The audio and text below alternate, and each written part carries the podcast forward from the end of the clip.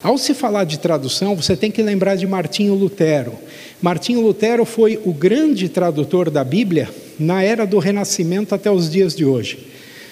Ele fez, ele trabalhou no século XVI. Você sabe, nós acabamos de comemorar 500 anos da Reforma Protestante.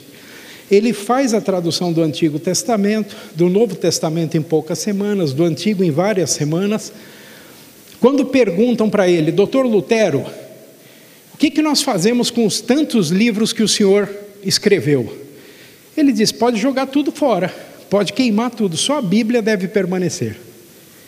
Só a Bíblia, a fé que esse homem tinha.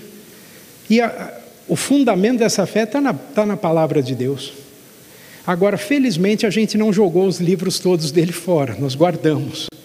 Porque um dos livros que ele escreveu é sobre tradução da Bíblia. No momento em que ele fazia a tradução, ele ia dizendo: Eu fiz assim, eu fiz assim, eu fiz assim. E até hoje, nós traduzimos a Bíblia e muito pela cartilha que ele nos deixou.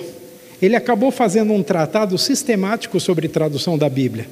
Qual que era o princípio de tradução de Martinho Lutero? Bem interessante. É aquele ali, ó. Fazer Moisés falar alemão. Como que eu faço Moisés falar alemão?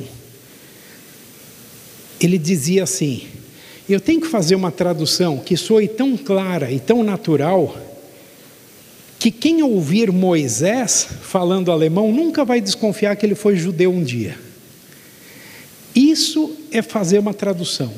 Tradução não pode parecer tradução, tradução tem que parecer uma carta que o filho escreveu para sua mãe tem que ser a carta que o filho escreveu para o seu pai, que o pai escreveu para o filho, com essa clareza.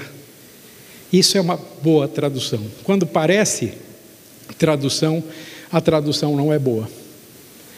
João Ferreira de Almeida é o responsável pela tradução mais conhecida em língua portuguesa no mundo.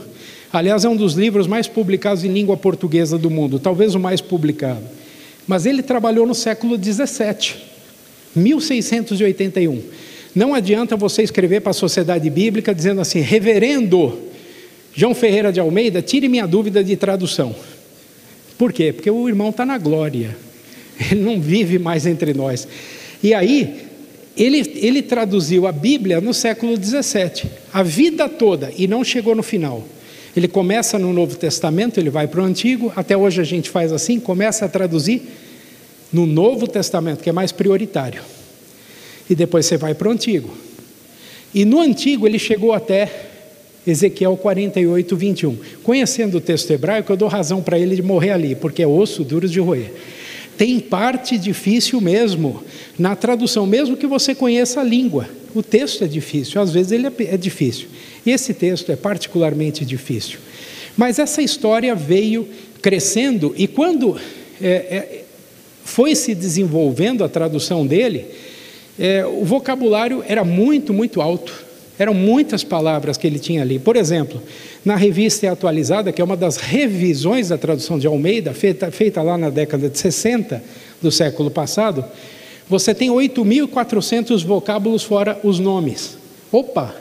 Revista atualizada, a Bíblia que eu tenho na mão tem 8.400 vocábulos? Tem. Para você entendê-la perfeitamente, você tem que saber 8.400 palavras do português. Quantas você usa para se comunicar no dia a dia? Os seus pensamentos, quantas você usa? Com 500 palavras a linguistas que dizem que hoje você consegue se comunicar. Aliás, no WhatsApp a gente nem usa muitas palavras, você já começa a usar emoticons ou emojis. E uma imagem, mais do que nunca, vale por mil palavras. Então, você faz assim, deu um like, funcionou, deu legal, Deu certo. Mas 8.400 palavras é um negócio preocupante. Quem de nós, inclusive eu, que trabalho com o texto há décadas, conhece todas as palavras? Às vezes eu tenho que ir para o dicionário. Na revista atualizada. A nova Almeida atualizada baixou esse volume de, de palavras. Aí você vai dizer assim: ah, mas o texto hebraico, então perdeu muita coisa. O texto grego perdeu também. Não. Todos os pensamentos em hebraico estão comunicados em pouco mais de 4 mil palavras. Todos os pensamentos em grego estão comunicados, grego bíblico, em um pouco mais de 4.500 palavras. Por que, que na tradução nós temos mais de 8 mil palavras? Será que é o problema do texto original ou é do tradutor que fez assim? Depois a gente vai ver. Aqui é o frontispício, palavra feia, é a folha de rosto do Novo Testamento de Almeida, né? E ali ele está, ele está aqui, ó, o Novo Testamento do nosso, de, com todos os livros do Novo Testamento do nosso Senhor é, Jesus Cristo, traduzido em língua portuguesa pelo Reverendo Padre João Ferreira A da Almeida. Você vê ali o padre, né? Aí tem gente que escreve para nós, ele era padre, ele era católico, não era. Veja como que a língua muda. Nos dias em que ele fez a tradução, pastor era o pastor de cabra, de ovelha e de bode. Não se usava a palavra pastor no âmbito do ministério religioso. Então, não importava se fosse protestante, se fosse católico, era ministro religioso, chamava de padre, mas ele era um ministro reformado, reformado da igreja holandesa, e ele fez a tradução em português. O ano aqui desta publicação, 1693. Olha o português de 1693, ou daquela, daquela, daquela época, 1681. Lê aí comigo esse texto. Você conhece a história, vamos lá. E sendo Jesus já nascido em Betleém de Judéia, em dias del rei Herodes, eis que vieram uns magos ou sábios do Oriente a Jerusalém, dizendo: Aonde é o nascido rei dos judeus? Porque vimos sua estrela em Oriente e viemos a o adorar. Por que tanta insegurança em ler? Por que tanta insegurança em ler?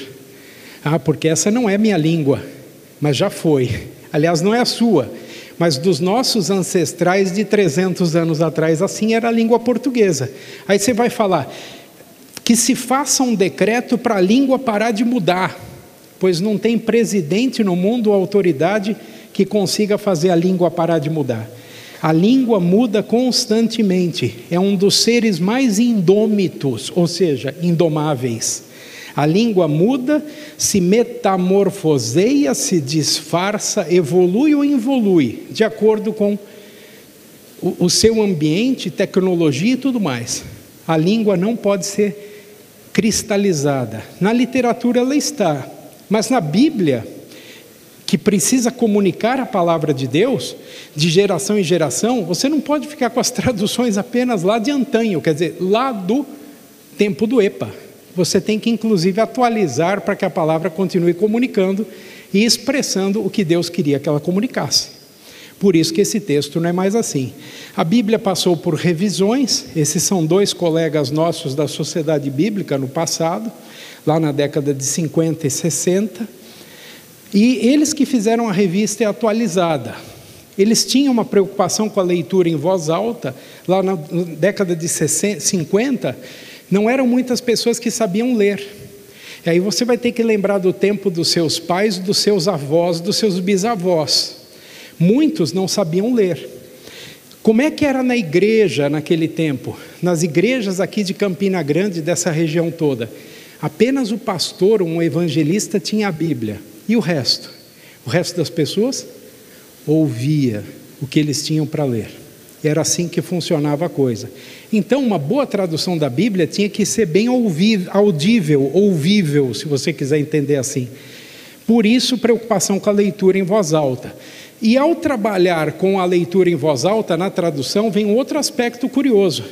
Você tem que fazer a tradução de tal maneira que, ao ouvir, não provoque riso, por isso que o Gonçalves, um daqueles moços que está aqui na foto, o calvo, ele começou a caçar os desagrados cacofônicos. São aquelas junções de últimas sílabas com primeiras que dão certas coisas feias. É, por exemplo, o cristão bully.